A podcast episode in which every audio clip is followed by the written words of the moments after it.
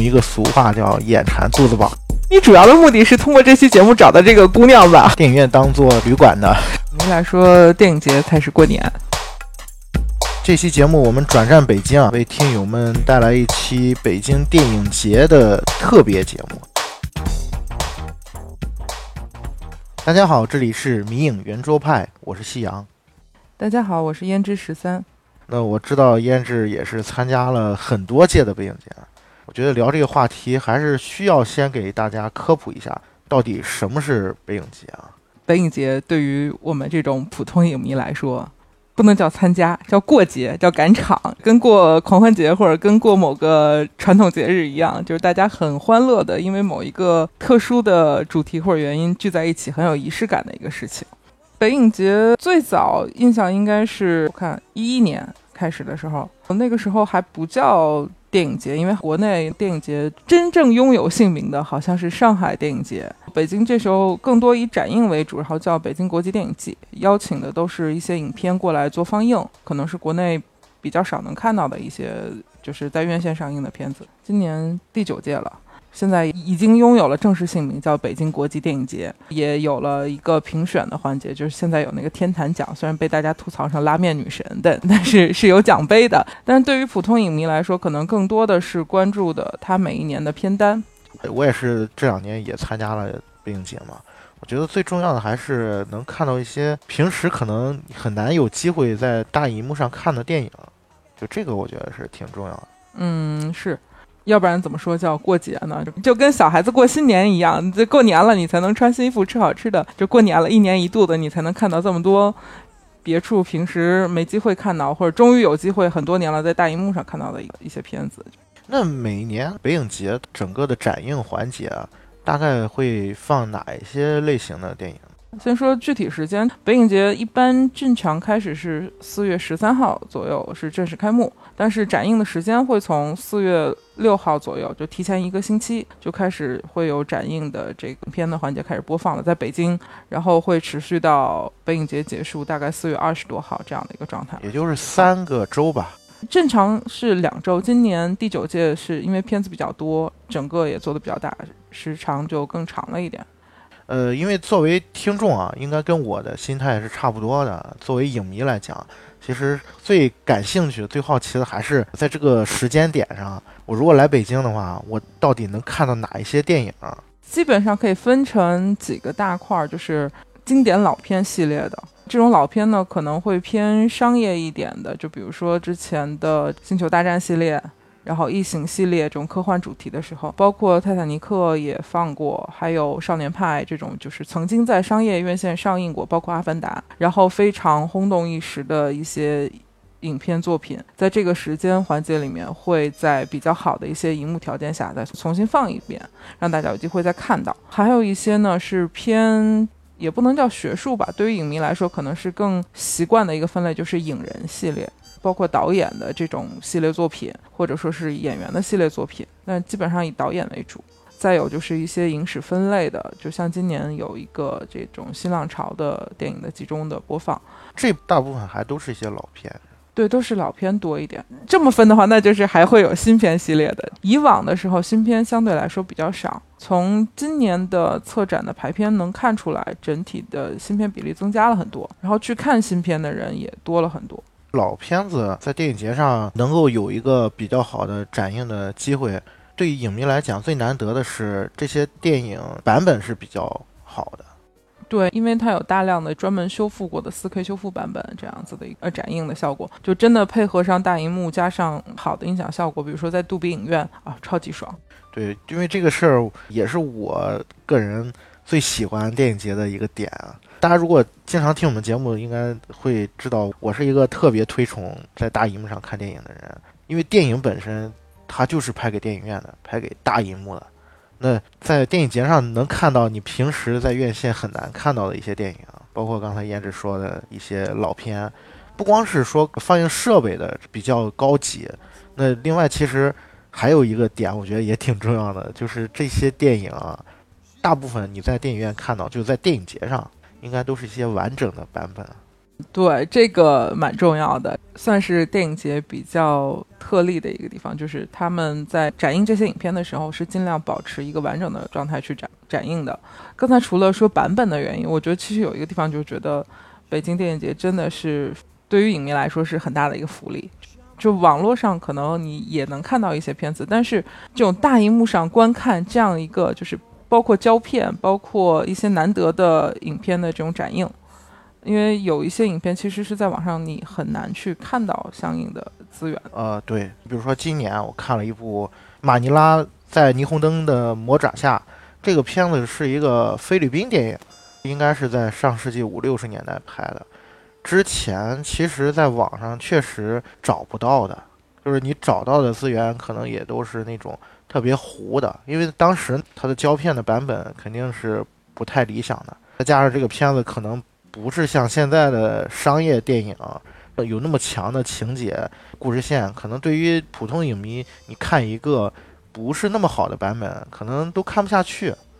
对，但是今年我记得放的是修复版嘛，那修复版其实它的整个的观感上，包括它的色彩、它的细节，在大荧幕的那个环境下面，你就能看得比较的舒服，也不会对你的观影造成一些障碍啊。我觉得这个是。电影节就像燕志刚才说的，是一个对影迷来讲的是一个很大的福利，也是我们为什么每年都特别喜欢来这个电影节看电影的一个原因吧。对，对于影迷来说，电影节才是过年。对对对，就是包括去年北影节上看的《泰坦尼克号》版本，我记得也是一个杜比世界的那个版本啊。对对对对，是一个相当不错的版本。当然，刚才说过很很重要的就是这些电影都是完整版。嗯，对，都是完整版，这个很重要。对，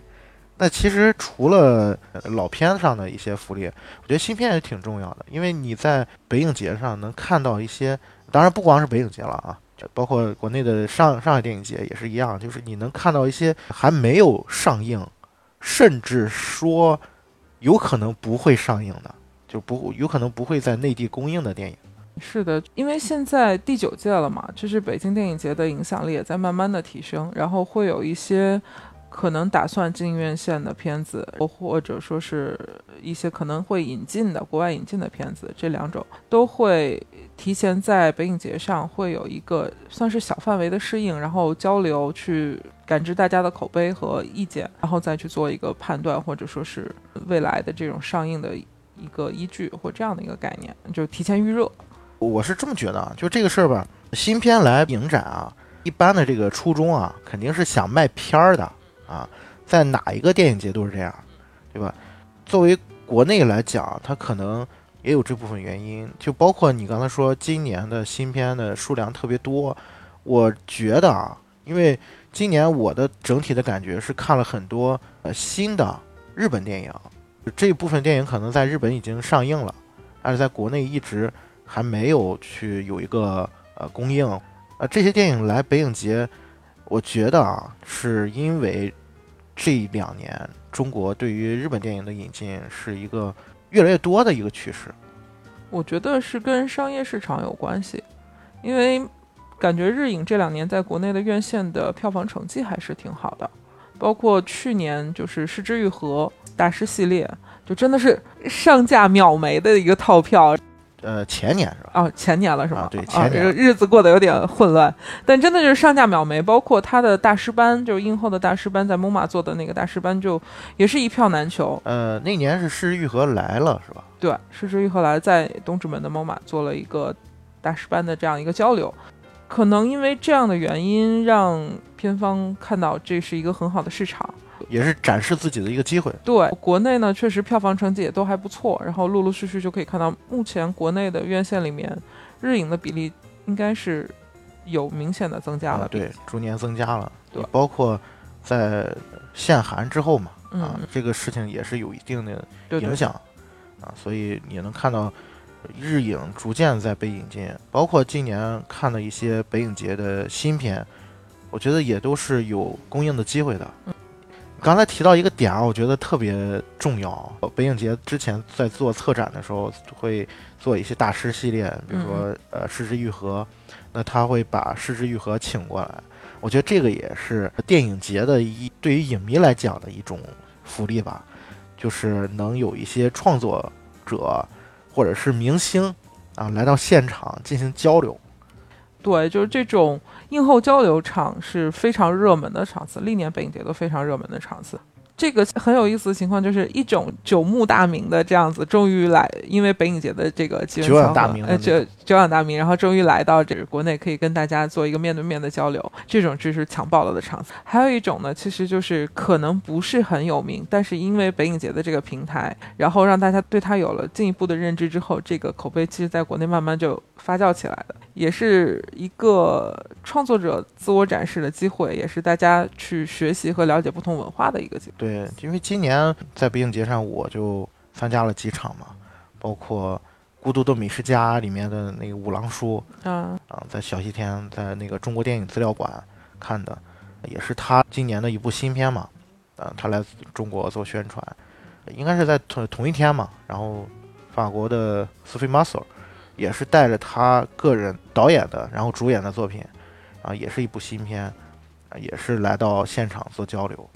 还有国内的一个新片《撞死了一只羊》，导演万马才旦，他也是在现场做了一些交流。就这些活动场，确实票是挺难抢的。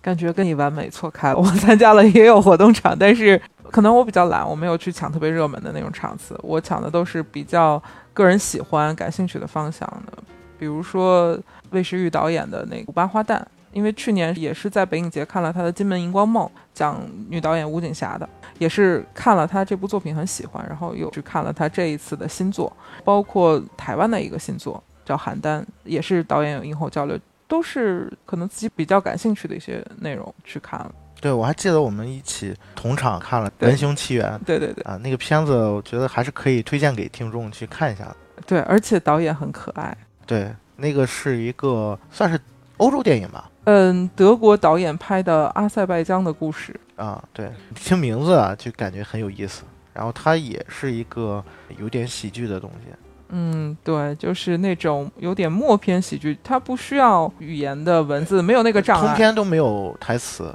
就完全靠肢体和表情来表达，我觉得是很有趣的。那片子如果大家有机会，肯定会有机会看到啊。内衣版的灰姑娘的故事。刚才那个环节其实是给大家做了一个介绍，我觉得也是，呃，安利了一波背影节。嗯，主要安利的是今年的，往年的我们就不拉仇恨了。啊，对对，啊，今年其实也没有机会参加了，期待一下明年吧。对，期待一下明年。但是最大的问题你知道是什么吗？北影节的票一年比一年难抢，现在就简直跟抢春运火车票一样。北影节这几年的发展啊，也是培养了一些观众。是，但。不光培养了观众，也培养了黄牛。好吧。不过你说到抢票这个事儿啊，就是北影节上确实每一年都会有一些很难抢的场次。正好顺着这个部分啊，我觉得可以聊一聊北影节都会发生哪一些有趣的或者说是糟心的事儿吧。我觉我觉得可以从抢票开始聊一聊啊。我们要先从海报开始。确实，北影节你看已经第九届了。嗯，每到北影节的期间的时候，包括他在叫北京国际电影季的时候，他都会在北京的这种三环或者二环的这个主路上、环路上会有室外的这种道旗的这种招贴。我们赶场会打车去赶场，司机有时候就聊天，就会说：“哎，你们干嘛去这么急匆匆的？”我说：“去看电影。”然后是什么？然后指着外面的招贴那个道旗，就跟他说：“啊，北京国际电影节。”有时候就觉得特别惭愧，因为真的很难看。就完全会被忽略，因为你同时在室外的广告、户户外信息会有很多，比较起来，这个真的是毫不起眼的一个一个东西。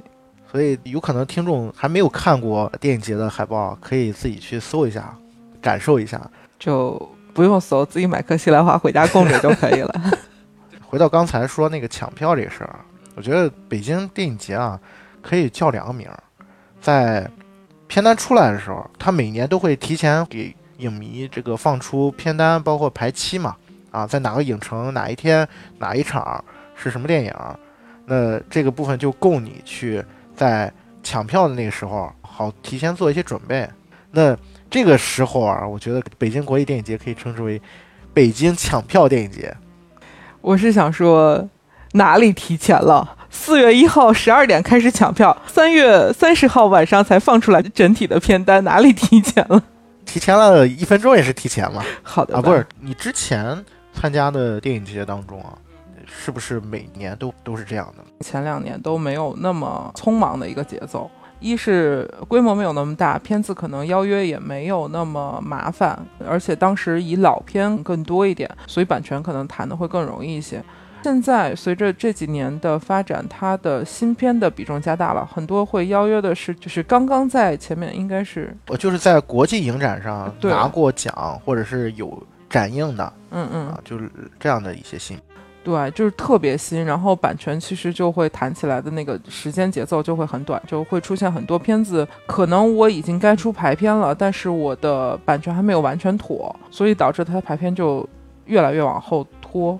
而且整体的，就是因为涉及到上百部这样一个体量的片子，你要在这么三个星期的时间内，北京可能一共十几家影院里面把它的时间节奏排好，做那个总的排片表。真的是令人头秃的一件事情，所以我觉得他们也是很不容易的。我觉得这个事儿也是可以理解的。对，吐槽归吐槽，我们虽然每一次都在群里面吐槽那个沙丹，就是资料馆的策展人，就也是北影节的主要策展人，就每次都发他的表情包在吐槽说什么时候能出排片这样的事情。前两天看他在群里说，已经因为北影节加班了一个月了，就真的是蛮辛苦。因为北影节，我其实加了很多朋友，包括这种换票。然后转票，然后包括在群里面大家约着，因为有很多周边，然后在不同的影院去去发送，可能会约这种交换周边，或者说是看完电影大家约饭约酒，就这种算是一个社交的机会，影迷兴趣社交的这样一个机会。对我的那个感受是，就是在北影节期间，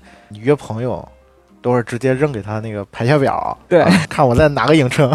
影城面基，能见面聊两句，对对，而且有些可能甚至是之前从来没有见过面的，但是可能在群里面都交流过，就很偶然的机会，大家可能就关系变得就可以很近，去去一块儿吃个饭，一块儿去喝个酒，从此就变成了好朋友。我觉得这个是很有趣的事情。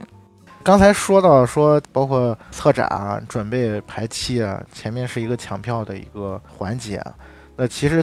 一旦开票。大概也就十分钟左右的时间了，就开始转票了，是吗？对，北京国际抢票电影节就变成了北京国际转票电影节，大家都很焦虑嘛，因为知道不好抢，就有时候为什么会空前的团结，就是会跟小伙伴组队去抢。然后就遇上就会抢多了的，或者抢错了，因为场次排得很近，有的可能会对环境不熟的朋友，包括像外地偶尔来北京来看北影节的，就是不知道影院具体方位的时候，很可能会抢出那种就是距离很远的来不及转场的片子，所以这时候就大家开始转票，互通有无。就这个事儿啊，真没法佛系。你如果要准备在北影节上看很多的电影的话，那这个事儿真的是需要你拿出一定的时间，然后去做一点准备。包括你住的地方在哪儿，你离影院的距离，比如说两部电影之间差了半个小时，那这半个小时够不够你？对转场的方式、交通出行的选择。对，为什么说大家每年在吐槽排片出来晚？其实最重要的原因是想尽量的安排自己的时间，能看到更多的影片。当大的排片出来之后，要自己做一个自己看片日程。我每年做看片日程，基本上去年是用了大概五六个小时。今年是整整做了一通宵，到凌晨三点把自己的排片表做完了，然后发给所有的朋友，因为会提供个互相的参考嘛，差不多就是这样的一个节奏。然后到十二点开票，就爬起来又再接着抢票，就这样的一个状态。那我感觉我还是相对还是比较佛系的，所以。北影节其实有一个好处，就是大家转票的时候都是那种非常有爱的，都是平价甚至半价或者这样，甚至直接送，对，甚至直接送的状态。所以如果有时间精力去关注这种群即时信息的话，其实是可以不用执着于抢票的。但是像我可能会比较焦虑，我会习惯把这些东西都排好，因为还会涉及到要安排工作协调进去的时间。那我就在至少这两个星期的时间之内，我的日程是相对稳固的，我可以跟别人去沟通，说我其他的时间可以做什么事情。对于我很重要，我需要把它稳定下来。对，所以我会提前做排片表，然后在开票的时候迅速的去抢票。我也是这几年参加了北影节之后，也有一些心得嘛。因为去年参加完之后啊，我当时就在想，今年根本就不用抢，其实就是有一些票特别抢手的，比如说去年放的《黑暗骑士》，还有什么《七武士》，今年放的《二零零一太空漫游》《疯狂的麦克斯四》，像这种电影，你哪怕你找十个人帮你同时去抢，都有可能失手的情况，那你肯定得。早做准备，早去该安排朋友，该安排朋友。如果想看的话，你肯定是在这些影片上要花一些功夫的。但其实其他的一些不是那么热门的场次，你如果足够佛系的话啊，哪怕是看不着也没关系，那你真的可以啊，不用抢。对，因为今年我的小伙伴有一个，就是因为没有时间，就没有提前做排片表。都一轮开完票了之后，他自己把自己的日程大概排了一下，觉得哪些时间可以看什么片，纯靠收票和赠票看完了整个北影节，依然也很好啊。对，你说他佛系吗？其实也是有自己的想要看的片子，基本上也都看到了。对，我觉得这个也是挺有意思的一个事儿，因为我个人就有一种体验嘛，比如说第二天早晨的电影啊，就是十点场，十点场，类似于这样的场次，你如果想看的话。其实是很容易收到票的，甚至可以免费的，呃，有影迷的朋友会送给你。尤其是后半程大家都已经快看不动了的时候。对，我觉得电影节啊，对这个也是有一个排片秘籍嘛。你基本上，但凡是一个影迷的话，他一天看个两场是平均的数。我觉得，就是我身边也有很多一些朋友，甚至于每天可能要排四部到五部电影。对，今年其实是比较难排出这样的一个节奏来的，因为今年排片出来之后，好多人都在吐槽，就说你想看的经典片子，基本上就很难在一家影院就是一天的时间集中看完，排片比较分散，然后你想看可能要多转场，转场就耽误你的时间，所以今年能排的最多的可能一天四场，算是比比较多的了已经。去年的时候，我印象很深刻，我至少有三四天都是在中国电影资料馆，从早到晚五场电影，就是不出门就住那儿了，就那种感觉。出去捡个票再进来，对，都没有时间吃饭，自己带的便当，然后这些东西真的是很消耗体力，完全就是马拉松的状态。对我这个点啊，其实也挺重要的。就北影节，其实来讲，对体力、精力也是一个很大的考验。昨天在我们看了一个夜场电影嘛，看完之后，然后我拿出手机在翻那个排片表啊，然后我就感叹了一句，我说现在的状态可能就是用一个俗话叫“眼馋肚子饱”，其实已经看不动了，前面的体力已经基本上到一个临界的数值了。你如果平常有种连续观影的这种观影习惯的话，其实你也能感受到这种，就是看电影其实是需要耗费精力和体力的，不是像看一部爆米花电影。当然，很多人的印象里面，电影是休闲娱乐的，这个只是电影的功能之一。是这样，就算是爆米花电影，我我举个最那什么的例子，我有一年收了异形的套票，就四场连看，一到四，同一天同一个影院同一个座位。那家影院其实还算舒服，因为它的过道间距很大，基本上你是可以伸直了腿半躺在座位上看的，就那样一个已经算比较舒适的一个状态，而且不需要你来回走动赶场。对，连着四场。因为也有小伙伴跟我们一起去看，就觉得异形嘛，对吧？这种算是比较大片儿的、比较娱乐性的东西了，应该是 OK 的。但是看到第三场的时候，我们四个人同去的，只有我一个人坚持完了，剩下那三个人都去吃饭了，耗不下去了。确实也很辛苦，因为你就算是半躺在那儿，你保持那个姿势，你要看完，然后所有的信息其实是非常累，比上了一天班要累多了。当然，这个事儿也是造成了一些现象啊，比如说在电影节的时候买一张很贵的电影票，坐在一个不太舒服的座位上睡了一觉啊，睡完全场是吗？对，睡完全场，这种事儿也是有的。觉得睡整场的少，但是睡是很多的，不然北影节我们也不会有这样一个话题，就是那些年你在电影院睡过的大师们。那其实今年还好，对，其实跟排片也有关系，因为今年。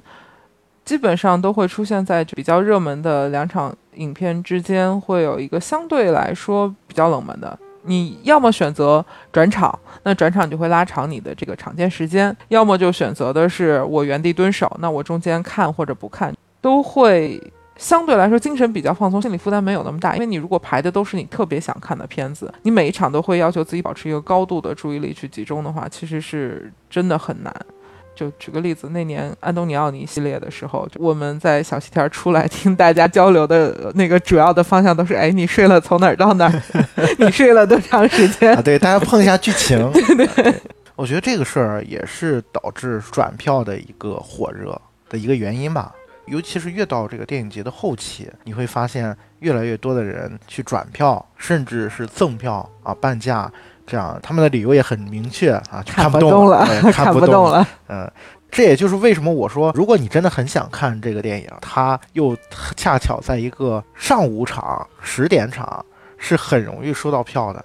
对，工作日相对来说比较容易收到票，要不然真的电影节后半程了。临近最后几天的时候，完全就是拼意志力。你没有这个意志力，你真的就是很难把自己的整个片单行程坚持完。对，今年有一个感受啊，也是有一个好心的朋友送了一张票，然后去看了一部影史经典吧，叫《我是古巴》，也是一个 4K 修复版嘛。那这个片子的排片也是在上午十点的那个场次。其实我是在去影院的途中。然后才接到了这张票，因为我当时觉得肯定会有票，我就印象特别深，坐在公交车上，然后就发现有个小伙伴在送这张票，然后我说我正去影院的路上，就是真的就是这样子。当你真的下定决心说我要坚持这个片段，我要去看这个，哪怕你可能还没有票，但是你真的就去那儿了，在那个地方蹲，因为不少朋友都会在现场蹲票的。我知道的有蹲到今年大热门的那个《疯狂的麦克斯四》的，然后像那年蹲到《黑暗骑士》，对吧？都是有机会的。对，关于《黑暗骑士》的故事，我在节目里面其实讲过很多次了。如果大家感兴趣，可以 找前面的节目来听一下啊。不，我觉得你主要的目的是通过这期节目找到这个姑娘吧，好心的姑娘是吗？啊，对，如果姑娘你有听我们的节目的话，麻烦去公众号联系我们的后台啊。那其实说到这个事儿啊，我觉得还有一个现象要。稍微的提一下啊，就是关于黄牛这个事儿，很多的电影节都会有这样的现象。首先是抢的时候一票难求啊，那抢完了之后，包括刚才我们说转票嘛，啊，有很多的朋友热心的影迷的朋友会给你去转票，那这个转票有可能是原价转给你，或者是临场的时候可能直接就送了。那这个部分我觉得是电影节比较美好的部分。就是去年看完《黑暗骑士》的时候，我当时还感叹嘛，我说看电影的人，就是喜欢电影的人，一定心地是非常好的。我想说，你都不是感叹，你呢就是非常激动的走出来，满脸激动，就微微颤抖、颤抖的在那儿说：“哦，居然拿到了这张票！”就那个姑娘实在太好心了，对，全身在发抖，一直控制不住的那种。这个部分大家如果想听，你够了啊。那说回黄牛啊，呃，其实，在北影节上啊。我发现很有意思一个事儿，因为上影节我我也会去，就是你去做一个对比的话，你会发现啊，北京和上海对于黄牛这个事儿的态度是完全不一样的。就是在北影节上转票，你所有的转票群都会有一个原则，就是不准加价。呃，你如果想加价，你可以去别的平台。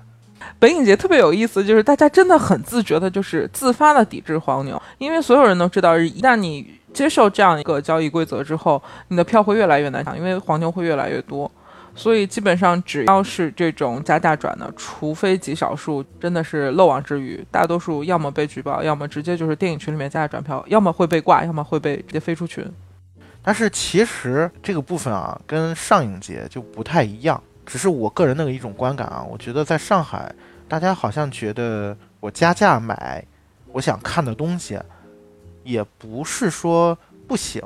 好像也是一种比较正常的现象。另外一种商业规则吧，我觉得这样可能会有不同的文化氛围。北京的观影更集中于单纯的影迷群体，上海本身那种演出文化中或者看电影的这样的一个。大众基础会更好一点，所以它的群体可能并不仅仅限于纯粹的影迷群体，而且他们其实一直都会有这种所谓的黄牛文化。说白了，什么？我节省了时间体力，你去给我排了队，然后我加价付支付你这一部分，他们是觉得可以接受的。嗯，对，呃，我看到过类似于这种现场黄牛啊，这些黄牛不是像我们印象当中的那样的样子。就是上海本地人，大概四五十岁的样子，特别瘦小的，也很斯文的啊，对对对，然后背着一个尼龙绸包，特别像是上世纪九十年代小市民的那种感觉。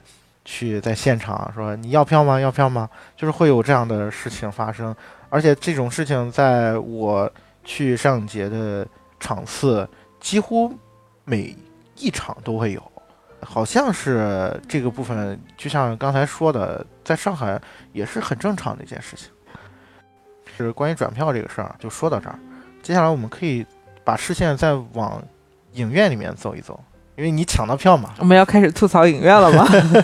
因为那抢到票肯定要进影院看了嘛。那看的过程当中，我觉得也有一些很有意思的事情发生。那我们是吐槽观影的体验呢，还是吐槽影院本身呢？呃，首先这样啊，我先说点好的吧。嗯，好的。我觉得最好的一点啊，就是为什么喜欢在电影节上看电影？一方面是你能看到一些平常看不到的电影，那包括刚才说你也能看到一些喜欢的演员、明星或者是导演，啊，这也是很重要一个部分。那其实还有一个部分，我觉得是非常非常重要的。就是你的观影体验，为什么我觉得呃在电影节上它的观影体验会更好一点呢？有几个点啊，这是我自己的感受。一个点是你的代入感是比较强的，就是大家无论是抱有什么样的目的，坐到这个电影院看这样一部电影，那他是经过了重重的磨难来到这儿的，对吧？刚才我们已经说了很多的磨难了，好吧？那大部分人啊。我们不能说全部吧，大部分的人是冲着这个电影来的。其实我们在平常看电影的时候，我们观影的时候，你经常会发现很多的观众他并不是因为这部电影随机性很高，对，随机性很高。电影院往往也会是一个社交的场所，那在电影节上这个部分就会相对的好一些。我觉得这个是给我的体验最好的一个部分，就是。当你在看一个电影，其实为什么会追求电影院那种环境？一方面是大荧幕，包括那种视听带给你的东西；那另外一方面是人其实是特别容易共情的。如果你周围的观众跟你一样，比如说看一部喜剧片，然后大家都能够在一些包袱啊，对一些笑点一致，那其实对于你的那种情绪的释放是一个特别好的加持。就在那个环境下面，你对这个影片的那个观感也会非常好。那为什么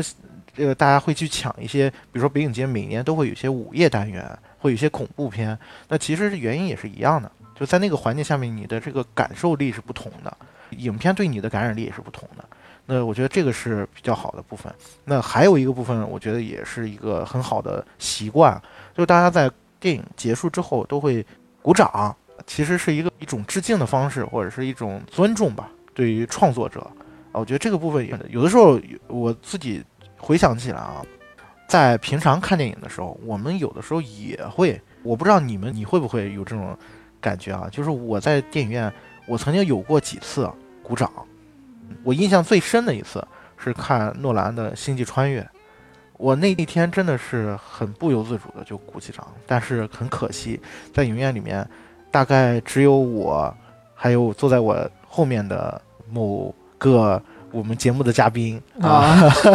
因为这个事儿已经大概距离现在五年了嘛，我印象特别深，就是因为在那个环境下面，其实有一些尴尬的，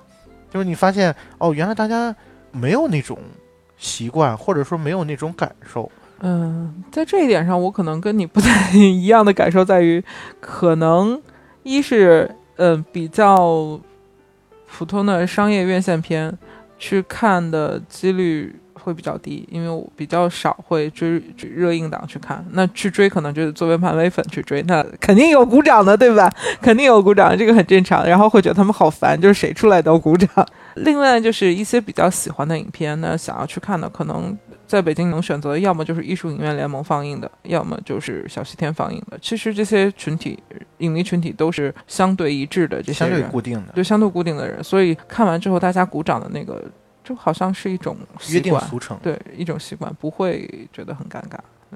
对。呃，尴尬的地方在于，就是哎，你突然觉得这个片子其实没有你想象那么好，然后人家在鼓掌，你没有鼓掌的时候，你会觉得很尴尬。呃，不，我我不会尴尬。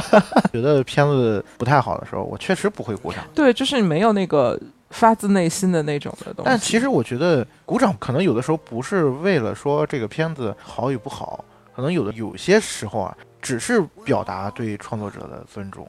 看完所有片尾字幕，我觉得是表达尊重。鼓掌还是要发自内心的，就是你觉得这个片子确实带给你了一些感动，或者说是，呃，想法或者创意，就是确实让你有所触动的所有东西，你会发自内心的去想要用这样的一个方式表达。虽然主创也不一定听得到，对，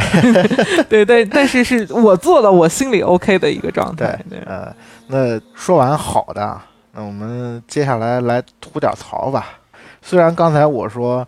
在电影节看电影。对观影体验是有提升的，但其实还是有我个人啊不太喜欢的一些现象吧。这当然这都是在你看电影的过程当中啊会产生的一些部分。我知道你想说的这个，就是群里面目前就因为也有好多不同的微信群嘛，都是北京的这些影迷们，很多大家集中在吐槽就。有时候会在好几个群里面看见吐槽同样的事情的这样的，包括映后的一些问题，包括影院观影过程中的一些跟影院的不愉快，观影过程中或者是观众之间的一些就互相的影响。你们吐槽最多的是什么？吃东西啊，这个矛盾肯定是最大的，因为本来转场就很赶，或者说就算在同场，你的日程也很很紧张，场间可能最多也就半个小时。半个小时都不到一个小时，这样的时间是不够你去好好吃顿饭的。这半个小时还前提是你在同一家影院，对。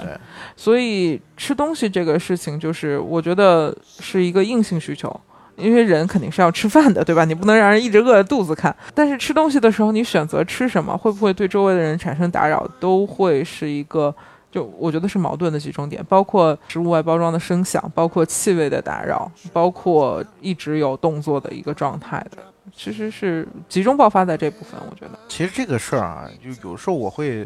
有两方面的联想吧。一方面啊，包括我先举个例子吧，就是我在今年的电影节上有一次看电影的时候，就有一对小情侣，应该是，然后坐我旁边，他们是晚进场，但是当时电影还也没开场，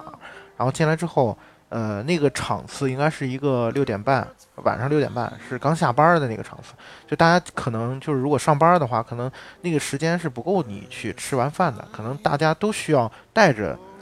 一些吃食进影院。北京有这么大？对。然后呢，那个我就记得那个姑娘，然后就说啊，你买的是什么？他们应该买的是类似于那个赛百味之类的，就三明治之类的东西。男孩就说啊，是什么什么馅儿的。然后那个女孩说啊，没味儿吧？那个男孩说：“这已经是最没有味儿的了。”但是，然后其实听到那个他们的对话时候，那种环境啊，我觉得是可以给他们点赞的，就挺美好的一个事情。就每个人都会去考虑别人。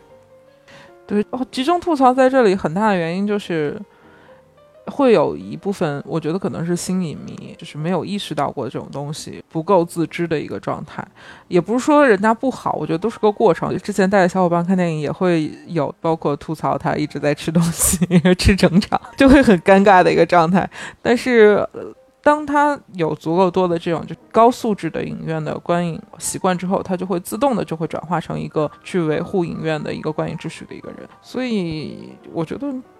多一些这样的机会，就慢慢就会扩大这种影响。所以特别要赞的是北影节的那个就是文明观影促进小组，他们做的很多事情，包括做这种文明观影的票价，跟 Sam 一块儿出的那个，然后包括之前也做过专门的短片，然后包括在所有群里面去积极的去倡导这些事情，我觉得是特别好的。嗯，就是我觉得这个事儿啊，就是刚才我为什么说两方面来想，从另外一个角度去看这个事情，观影姿势的问题，你看什么样的电影？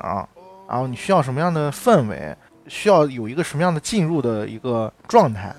是不一样的。你比如说，如果看一部爆米花电影，我也喜欢买一大桶爆米花 啊，买一大瓶可乐，对吧？然后呢，大家在那种环境下面是不会去在乎咀嚼的声音，不会去在乎啊大家说笑啊。其实我觉得是一种状态，就是你对这个电影的有一个最起码的预期啊，它是什么样的类型。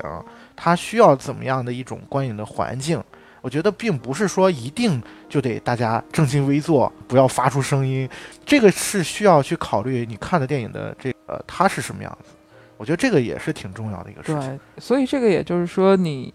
真的是得是个影迷，你可能才会有这样的意识，觉得你什么电影需要什么样的氛围。但是对于可能更多的人来说，我看电影是包括在北影节上，其实也不乏这种我看电影是一个休闲或一个消遣的一个理由。然后包括把电影院当做这个旅馆的，没有那么夸张。好了，我们不要吐槽这件事情。那天在群里面看到一个三观炸裂的事情，我就不要说了。嗯，为什么会说这个问题是矛盾集中的地方？就是会有两方面的声音，一是说最好不要吃东西打扰到别人，但是同时你也可能是赶场很饿的那一个人，然后你也会选择，可能你的选择不多，因为影院可以选择的东西真的很少。爆米花或者饼干或者巧克力这些东西，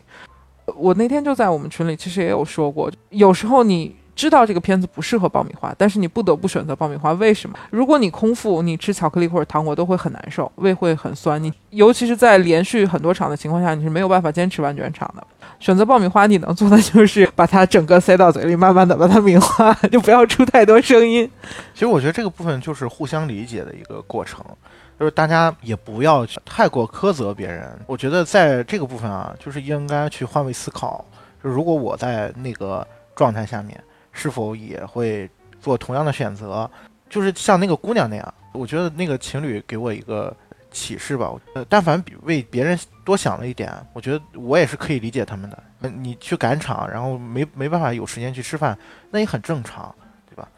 不是说非得在这样的时候你就非得站出来说你不准吃东西，对吧？这个有点过。对，所以其实我觉得最重要的就还是把人当人看吧，因为你可能会是那个就是比较窘迫的那个人，他在吃东西，他未必不代表就是完全的我就是想要怎么样。对，其实他已经是一个蛮窘迫，尤其是你知道遇到电影院里面这种就很小心翼翼的、很缓慢的姿势，想从纸袋里面或者说包装袋里面拿个什么东西出来人，对，就其实你会很头疼，因为他会一直想。但是他其实是很想要，就是要么是尽量去呃照顾别人的，对对，要么借着电影比较大声的时候，尽量不要干扰到了其他人。我觉得这时候他可能需要的是，作为周边人，你可能给他一个善意的指引或提醒，就是你马上拿出来，把尽量把这个过程缩短，哪怕想一下，也不会像你持续那么打扰。因为很多人都会是说，那我慢一点，尽量小声一点，会不会不太影响其他人？但这种至少是心里有其他人的。这种还是可以互相化解尴尬的东西。最烦的是那种你说了他，他依然会不停的弄出声响的这种人。而且，我觉得最起码大家都要去为别人思考虑一下，因为毕竟电影院是一个公共的环境。那其实，呃，但凡是你为别人去考虑了一些，别人也会去宽容你的一些行为。就比如说，我也在电影院 吃过炸鸡，喝过啤酒，那。我觉得这个啊，其实是一个互相理解的事。但是有一个现象，我确实是不太能忍受的。我觉得，但凡是听我们节目的听众啊，如果听到这个现象，我觉得可以尽量避免，对，尽量避免，大家都可以注意一些。就是在影院啊，看电影迟到不要紧，迟到是一件很正常的事情，尤其在北影节，对，赶场，包括你刚才说那个六点六点半的场次，都是一个下班的点。很正常，尤其在北京这种很堵车的环境下面。但是可不可以不要开你手机的闪光灯去找座儿？我觉得这个事情我真的是很无语。我个人真的不太能接受这种行为。我也有这种在全全黑的状态下去找座的这个体验。我觉得如果你真的看不清的话，其实手机屏幕的那个。光线其实已经很亮了，就足够你去找到你要坐的座位。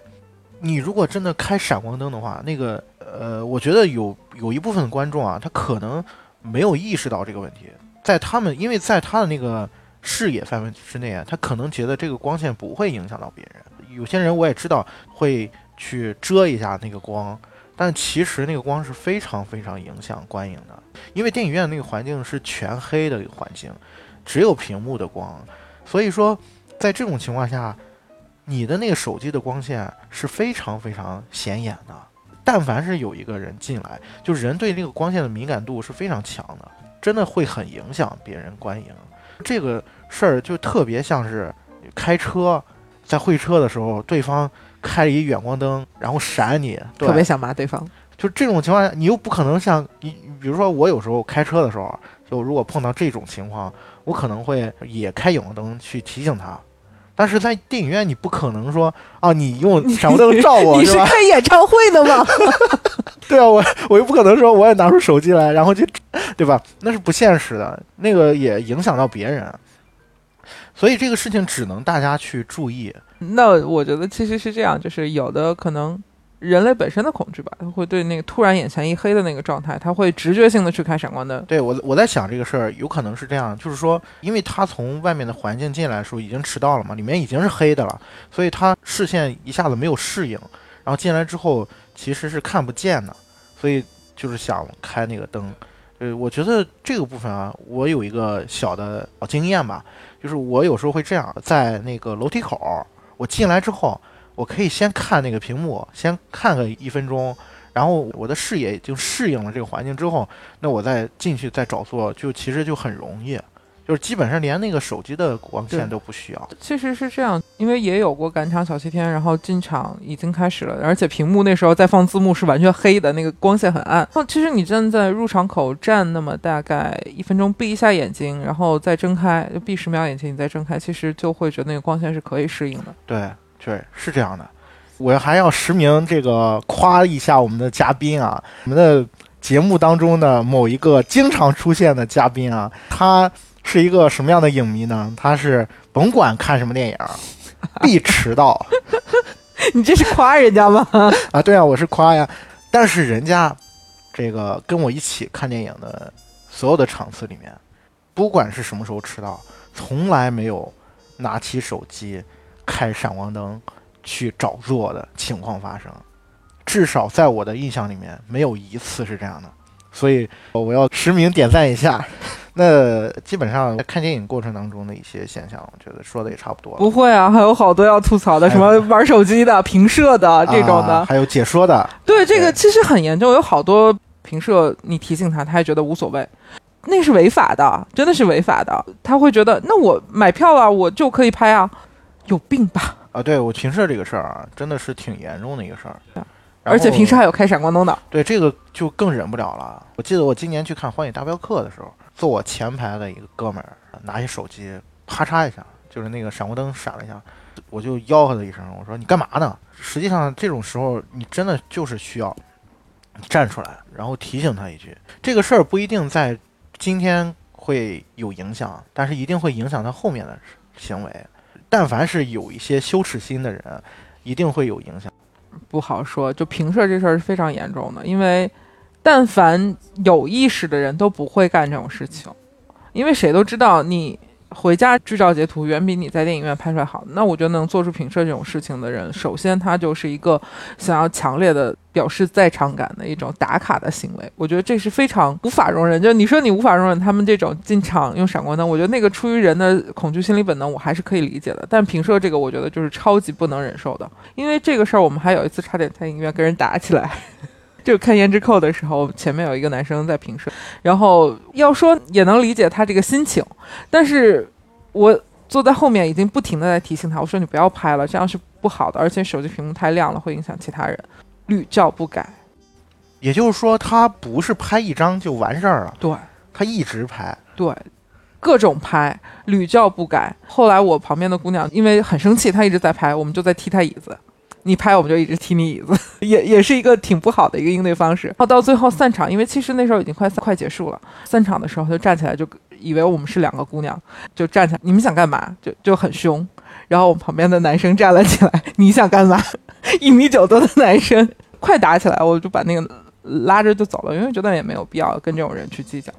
对，但是我觉得像这种平射的，是我真的是只要看见一定会。哪怕稍微偏一点的、远一点的，我也都会去拍他的桌子，告呃那个座位，告诉你不要不要拍，这个真的很讨厌。对，我觉得这个是不文明现象里面最不能接受的一种。你说出来的理由都不足以给你这个行为去做一个解释。就我觉得最不能忍的是平射，其次就是看电影的时候玩手机或者打电话的，就有接电话的，就特别想打死他们。打电话这事儿，我前两天去看《那疯狂的狐狸》。然后那个电影呢，可能不是那么的被人接受，可能就是观影体验没有那么好。可能你如果之前没有去了解它日本的一些东西的话，你可能很难看进去那个电影。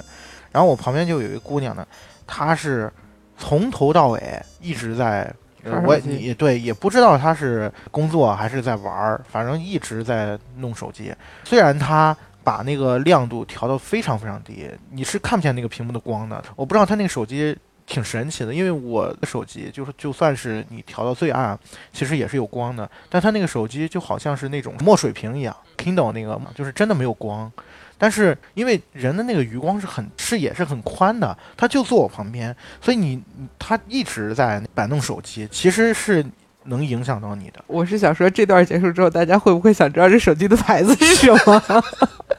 对我也很挺想知道的，这手机太神奇了。行吧，这个部分我觉得就聊到这儿吧。啊、如果大家还对这个部分感兴趣的话，其实可以听我们之前曾经录过的一期节目啊。去年的时候，大家去找一找啊，在那里面我们还讲过在影院吃小龙虾的经历。是这样，我们这期节目啊，再聊一点关于这一届电影节的一个小话题吧。哎，你这届看了多少电影啊？我刚才算了一下，我已经确定买票肯定会去看的，和已经看过的加起来一共是三十五，咱俩是一样的，差不多，三十五嗯，场。差不多应该是那这其中啊，你觉得观影体验最好的第一场。第一场看的是什么？史密斯先生在华盛顿，那是一个什么样的影片？可以给大家嗯介绍，一比。较老的一个片子了，美国好莱坞黄金时期的这样的一个影片，主要是男主也很帅，对，年轻的那个詹姆斯·斯图尔特，对对对对对，詹姆斯·史都华，史都华，对，因为翻译不一样，所以我在纠结应该说哪个名字嗯。对，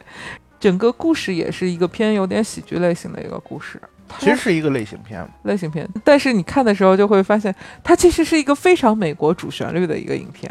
有时候就会觉得很有趣，你看看我们的主旋律怎么拍，看看人家主旋律怎么拍，然后他又把这个故事拍得很妙趣横生，加了感情戏，加了政治理想与黑暗现实的一个对抗的这种部分，其实是让人觉得故事是非常精彩的。然后里面的一些细节和那种小笑点布的又很有趣。为什么说观影体验最好？当时是在前门那边，就保利天安门看，整个影院效果也不错，全场的那种观影氛围，观影氛围，也可能是因为那个确实是算是北影节刚开场前几场，大家的整体的那个啊状态也比较状好态也比较好，对，对所以整个全场的那种在一些笑点上的那种呼应和欢呼的哄堂大笑的时候，你会觉得那个氛围非常棒。就去电影院观影的必要意义之一，就是在同一时刻你能感受到大家的共同的情绪。嗯，那除了这个观影体验最好的啊，我觉得可以，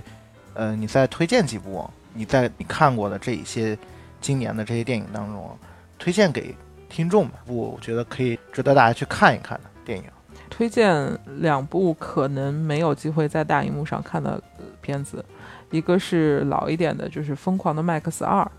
我没有抢到热门的那个《疯狂的麦克斯四》，但是因为我大概做了一下功课，知道在这个系列里面，其实第二部是跟四的那个风格是最相近，甚至更具有开创性的这种废土科幻的一个设定，然后再加上朋克美学的那个东西，很粗粝的这样的一个原始的美感，然后去看了这个。觉得还是挺棒的。如果你很喜欢这个类型的片子，尤其是喜欢《疯狂的麦克斯四》的这种狂暴之路这样的一个风格的片子，可以去把这部找来看一下。比起第一部的那种格局和后面三可能拍的有一点崩的一个状态，这部的世界观设定和人物造型的这种风格，你把这两部片子对照着看是非常有趣的。而且这个片子观影其实体验也蛮好的，是在一家杜比影院看的。北影节还有一个很好的地方，就是你可以以相对来说很适中的价格，在杜比影院获得很好的一个体验。因为正常你要看一个影片在杜比影院的商业片的话，至少就一百左右起了。这个要提一句，就是在北京呢，看电影的成本普遍是比较高的，啊，就相对像青岛这种二三线城市比较起来，北京是相对比较高的。但是这样去对比的话，其实北影节的票并不贵，对啊，就均价差不多在六十左右吧，偶尔是八十，除非特别长的这种三个小时的片子，可能卖到一百多以上，或者是版权比较贵高的啊对对对，所以觉得这个片子有机会可以大家找来看一下，这个是不太有机会在大荧幕上看到的。然后还有一部是比较老的片子叫《工作》，就这个片子是新浪潮的一部电影。呃，对，这个片子特别有趣的地方在于 排片的时候，大家都说：“哎，我今天怎么有工作？”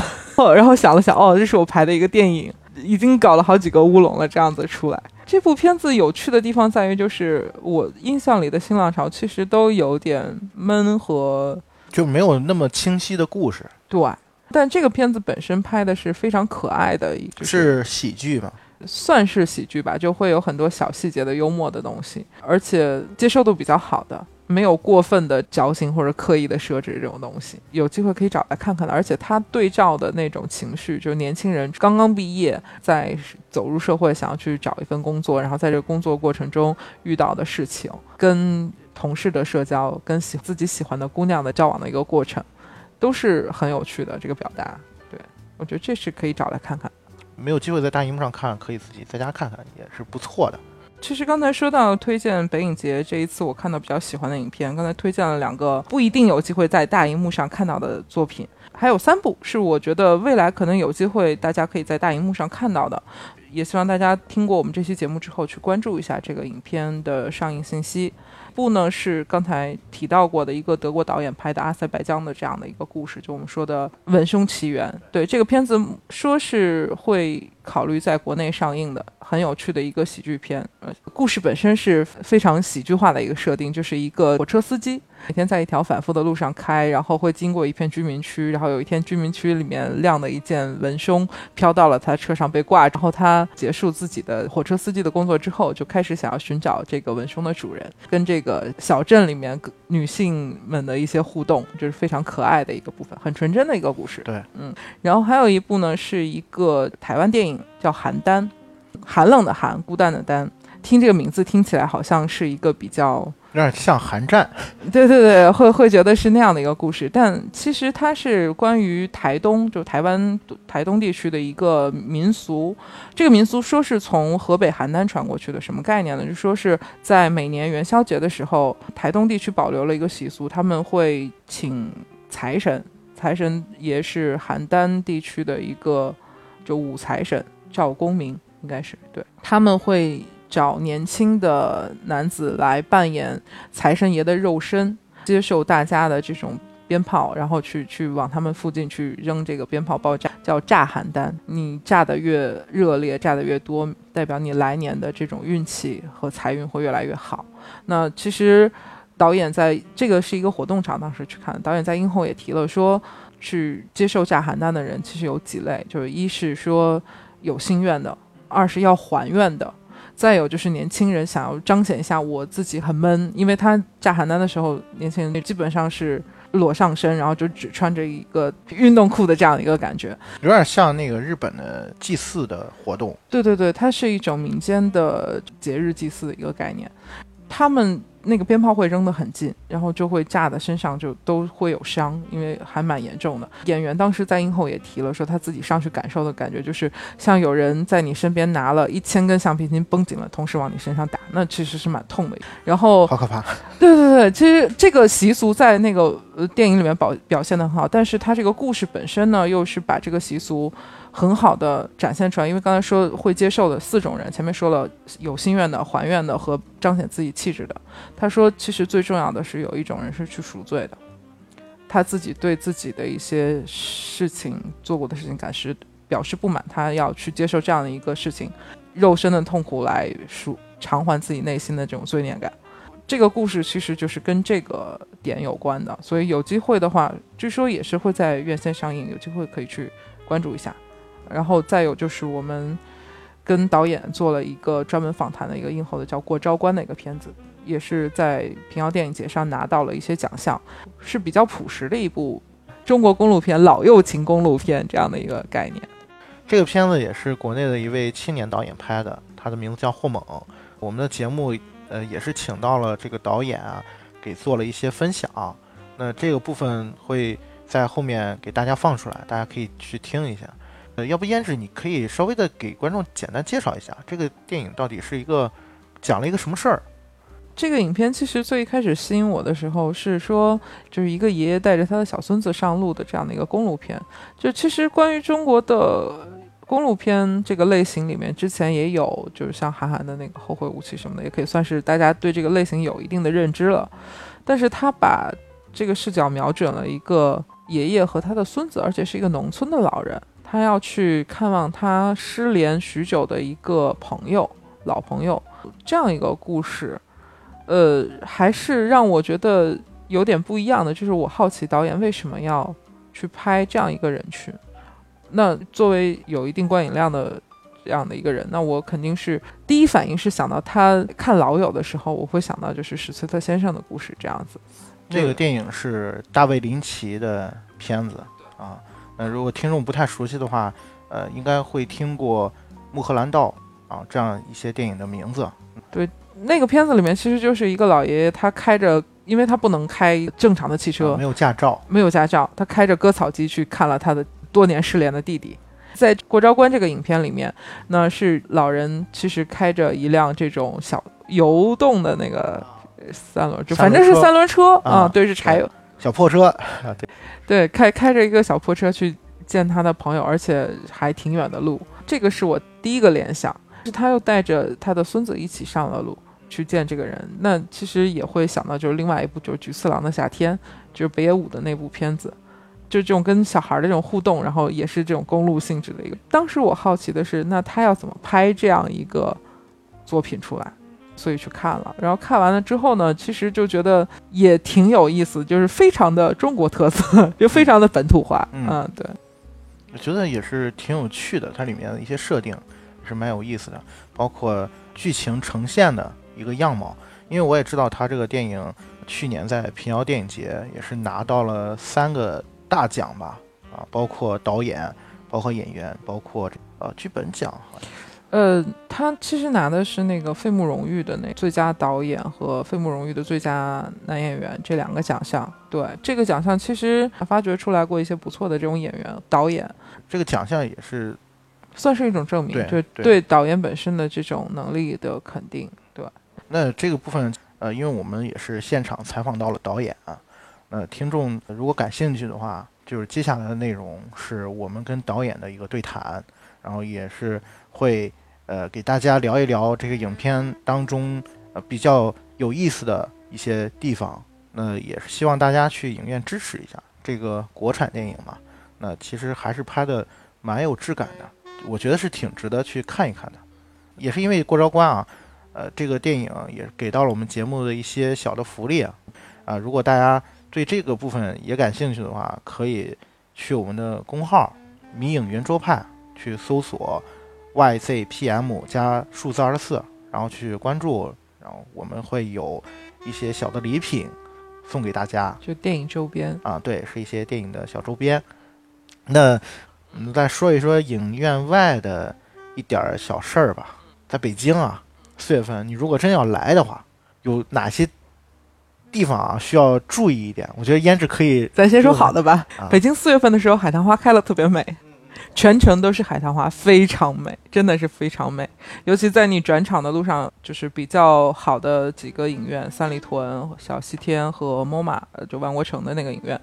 呃，百老汇，对，百老汇的那个影院，就在这个区域里面，你能路上看到路边的海棠花，各式各样的，就真的是很美的一个状态。尤其是百老汇的那个院子里面。呃，非常漂亮，对，繁花盛开的时候那是非常美的。好，说完好的，我们开始说不好的。好的，就这个啊。北京真的春天，如果天气特别好的时候，阳光明媚，然后鲜花盛开的时候，有风但不要太大风的时候，就是非常幸福的明白，明白。对，那当有太大风的时候，出门还是要备上口罩的。啊，对我，我觉得北京啊，让我。感觉最不舒服的地方，因为我们我是从青岛过来的嘛，然后就是太干燥了，包括那柳絮啊，然后在春天真的是挺严重的一个事儿。胭脂如果有印象的话，去年在北影节看到一半儿的时候就挂了，对，整个就是嗓子就发炎了嘛，直接连话都说不出来了。呃，交流完全靠眼神。对，一度去取票的时候，电影节的工作人员都以为我是一残疾人。嗯，是这样。其实这个季节应该是北京的温度会比较阴晴不定的时候，前两天满三十减减十五的这个状态是很严重的，这两天变成好很多了，就昼夜温差会比较大。中午的时候是非常热的，你可能穿个单衣，温度差不多快到夏天了那样的。但是到晚上太阳落山之后，就再加上如果突然变天刮风的话，非常冷。很多朋友在赶场的途中就因为这个原因就已经挂掉了。挂掉了，对，生病，这也是为什么电影节后半程会那么多票转出来的原因。所以再加上柳絮和花粉这种扬尘和携带，因为干燥嘛，呼吸道感染的机会就会很高。所以建议，如果要来北京看北影节，在这个时间必备的话，口罩，就衣服尽量穿的是方便穿脱那种搭配的一个状态。因为影院里面也有可能出现你在外面赶场很热，一进影院会很凉，坐下来落了汗会很凉的一个。对，这个是保持自己比较舒适的一个能应变的一个温度会比较好。然后干燥这件事情，对我现在已经就是养成习惯，在家里一定要开加湿器，开比较久，因为真的是很难受，一旦干燥会很难受。在户外的话呢，还要做好防晒，因为赶场中间转场的时候会很晒，尤其妹子们很容易晒黑。我觉得是这样，就是因为我们这期节目可能还有很多的部分是提供给外地的听友，不在北京的，如果也想来的话，刚才说要注意防晒啊，干燥的问题，然后柳絮过敏。那其实交通也是一个挺重要的一个事儿，就是你如果要来的话，要选择一个比较合适的地方，就是你住哪儿，这个挺重要的，而你得住一个交通方便的地方，不一定非得离影院特别近。比如说你在北影节你要进行排片嘛，然后你可以选一几个影院，选定之后，然后你找一个中间的地方，然后这个中间的地方是地铁、公交都比较方便的地方，然后像这样的地方去找一个住所。北影节。它的合作影院选择的时候，你就会发现西边是相对来说最少的。靠西资料馆算是大本营，再有今年的身影在学院南路也算是西，他们还算是西北部吧？西北部了，对。相对来说比较集中的影院都会在三环这个环路的沿线，其实会更好。所以如果选择住的话，那可以建议选择想要往小西天更多，建议住在西直门附近。嗯，因为这样坐地铁或者说是公交车都很方便，那那算是一个交通枢纽，去小西天或者去 MOMA 或者去其他地方都很方便，安贞啊这几个方位置都很好。然后如果想要选靠东边多一点的影院的话，那就建议住在三里屯附近，或者说是靠近东三环这样子的一个位置都很方便。如果想顺便感受一下北京的氛围的话，那东直门其实也是一个蛮好的一个选择，因为离簋街也近，胡同啊这些。氛围保持的也比较好，好吃的也多啊，好吃的也多。对，而且看完电影半夜回来的时候，那边夜间营的营业的店也比较多。那北影节的特别节目吧，就是基本上就差不多就到这儿吧。呃，其实，呃，我最后还想说两句啊，就是我今年基本上把呃能能把黑泽明在大荧在大荧幕上基本上都看遍，算是。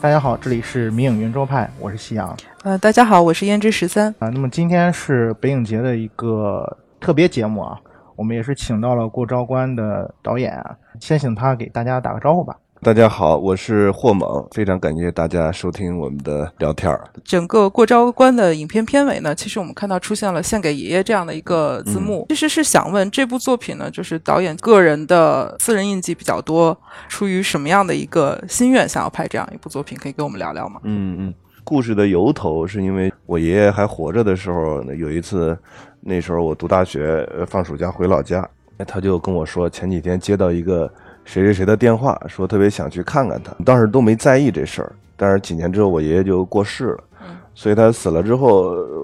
就这个事儿老在我的脑子里边转。然后大概呃一三年的时候，我觉得我要拍一个爷爷上路的这么一个电影。对，其实那时候就算是已经想到了要拍这样一个电影。那中间大概四五年的时间，其实一直在丰富它和找到我为什么要拍这个电影的一些动机吧。那在这个影片中，因为除了说是要去见自己之前的多年不见的老友之外，还会设定了就是爷爷带着孙子一块上路。其实您在这里面是把自己化身成这个就是小孩子的这样的一个状态，跟爷爷一块儿重新踏上这个旅程吗？我倒没有投射太多我自己的东西在它上头，但是这样一种情感，它可能不是某些事件的投射。而是这种情感的投射，我觉得是跟我自己和我爷爷的这种情感是有有的啊。换句话说，祖孙之间难道大部分不都是这样的一种情感吗？嗯，就是在这个过程中再一次情感上动心连接的这样一个概念，是吧？对对对。OK，那其实，在影片中我们也看到很有趣的一些事，就是一老一小一块上路的时候，遇到很多有意思的人、有意思的事儿。然后我想说，在这些人和事儿里面，然后自己最喜欢的段落是哪一块呢？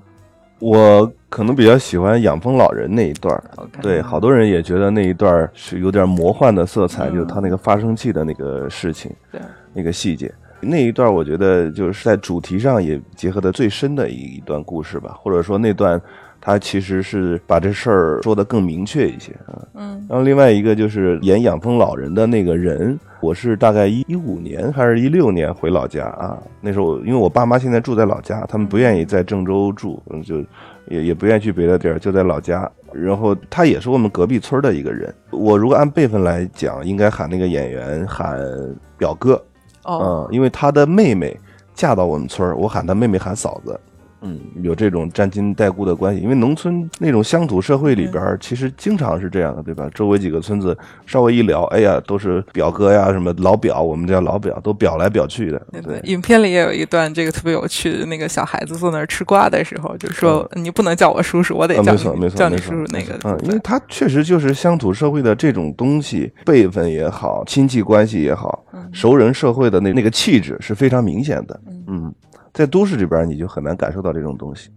呃，养蜂人啊，其实我比较好奇的是，因为我看的时候感觉像是一个变形金刚的那个感觉，就那个声音就是那种机械的感觉。嗯嗯。为什么会这个角色为什么会是那样的一种发生的感觉？因为首先这是一个真实的人。他真实的就是这样发生的哦，他这个演员本身是这样。对对对，他好像是因为这个喉咙做过一个手什么手术，所以他的震动不能再通过口腔跟舌头，他只能是气流，可能从腹部往上，在脖子这一块有一个震动，然后那个发声器其实把这个震动变成声波啊，变成声音再传出去，是这么着一个概念。然后这个人物，我觉得他身上有一些很奇特的。地方对吧？从故事层面上来讲，他也可能是那一代人的整个一个被忽视的。他们想说话，但是其实在我们的传播的这个视野里边，是基本上是被无视到的。嗯，对，所以有这么一个层面的文本的意义在里头。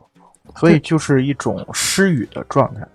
对对对，因为那天我们看完回来还在聊这个事情，就觉得在片中出现的上年纪的人。基本上都是处于一个失语或者失能的状态，所以我当时其实本来也很好奇，说是不是一个刻意的设定，想要表达这样一个概念的东西。这个可以多重解读，如果这么理解也没问题，因为确实事实上在我们的传播的视野里边，他们确实是处在一个被忽视的一个状态，而且这也是为什么要拍这个电影的一个初心，是因为这一代人，我想留住他们的影像，真实的影像。换句话说。再过十年二十年，我不可能再找到这样真实的演员了。他这里边的这代人，在我的概念里边，基本上就是出生在三十年代、四十年代，小的时候还受过一些我们叫比较传统的那种学堂教育，对吧？什么温良恭俭让这种，身上还有一些一种民国遗风的这样的一些一些老人。在片子里面，其实是两个老人的告别，嗯，但是更让人觉得意外的是那个哑巴叔叔的一个突然的离世。嗯，人生无常，其实真的就是好好的一个人，忽然之间没了就没了。然后里面哑巴叔叔的这种台词的呈现方式，嗯，也是一个刻意的设计嘛，就是完全用这样字幕的形式来展现，而且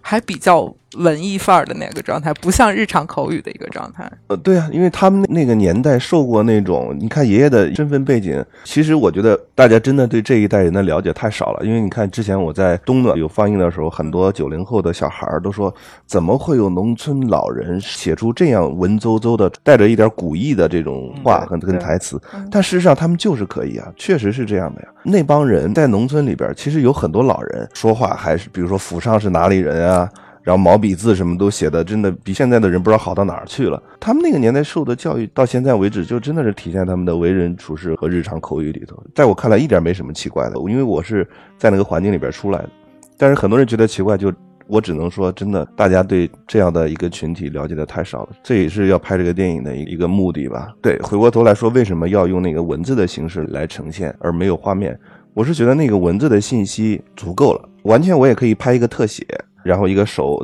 在纸上写。但我觉得那反而画面上的信息抢了我文字内容本身的意义。这样的话，你能接收到的全部的东西都是文字的信息，没有别的干扰。但是拍的时候其实没想这么多哈，拍的时候其实是因为演哑巴那个老人不会写字，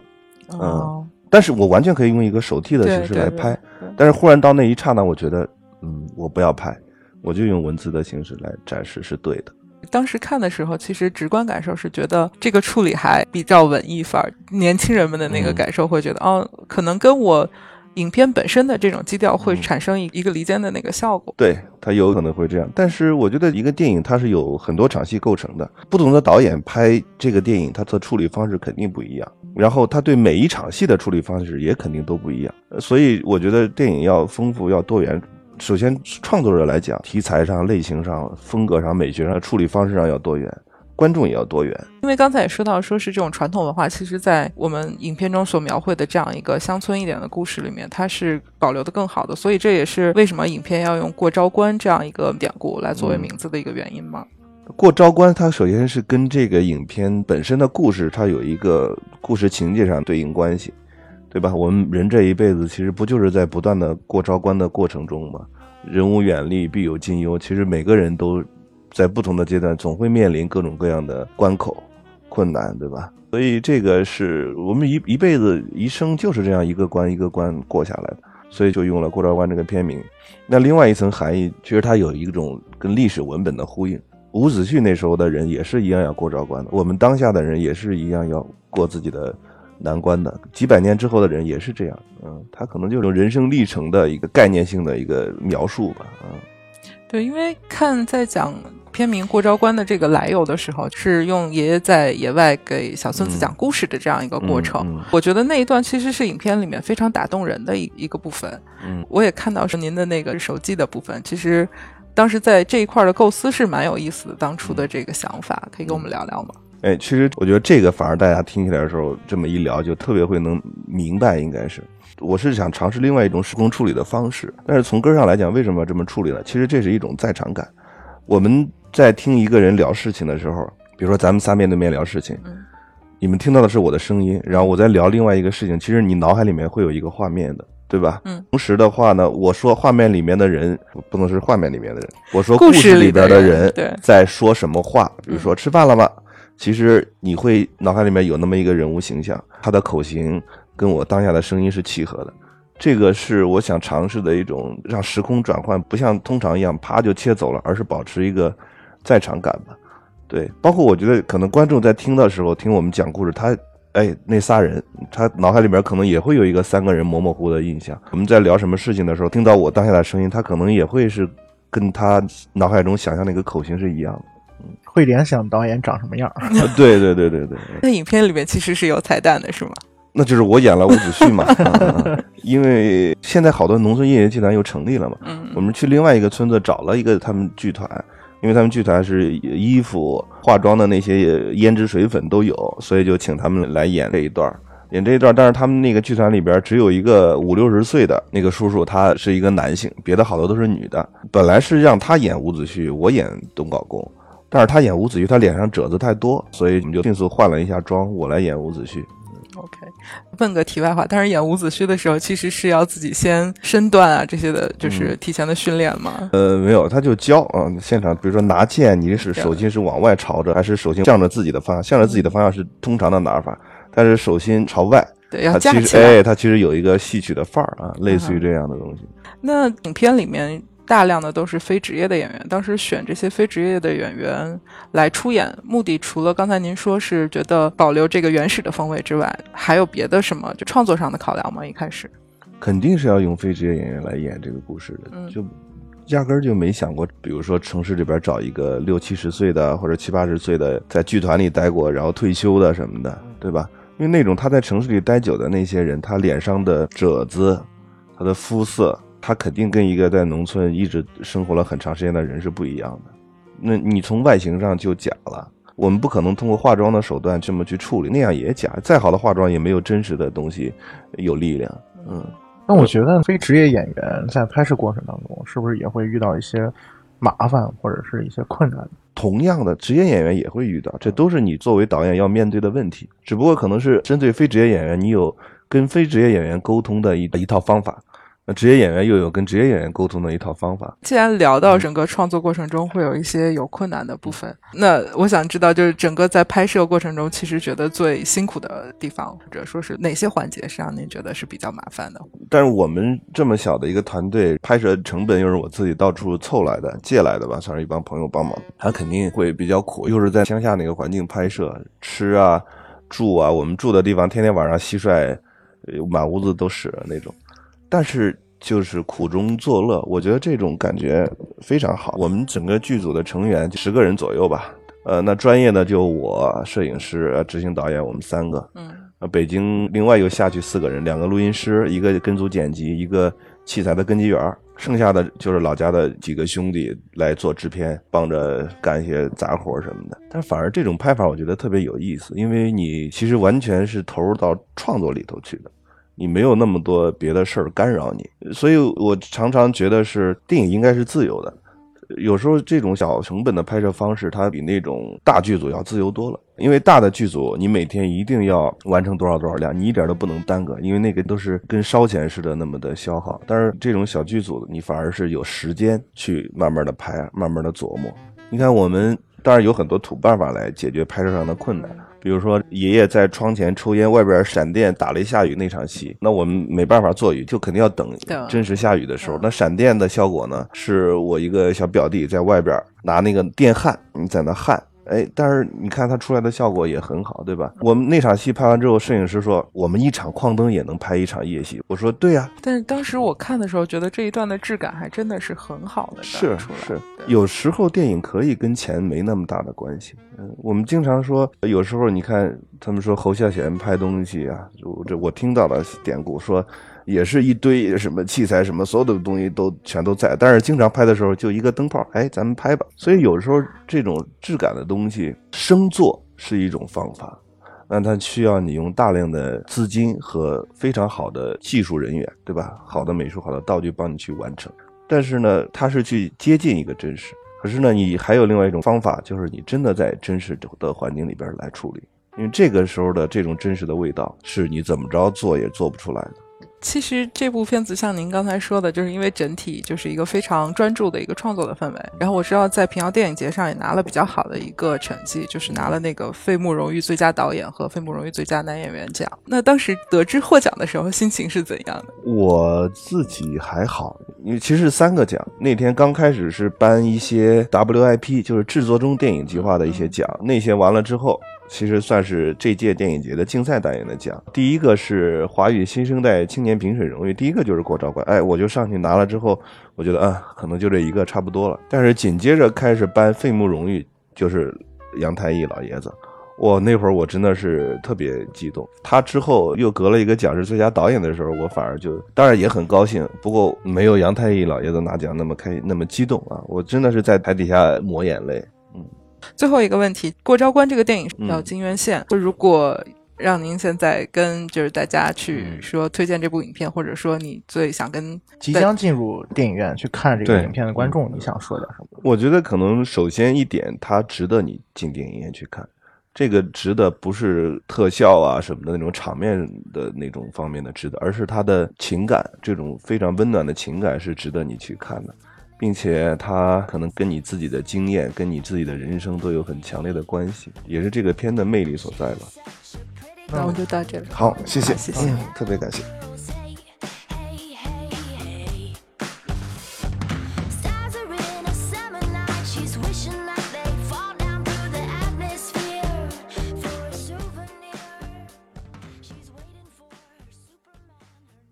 咱别聊这段了吧，这个太太打脸了。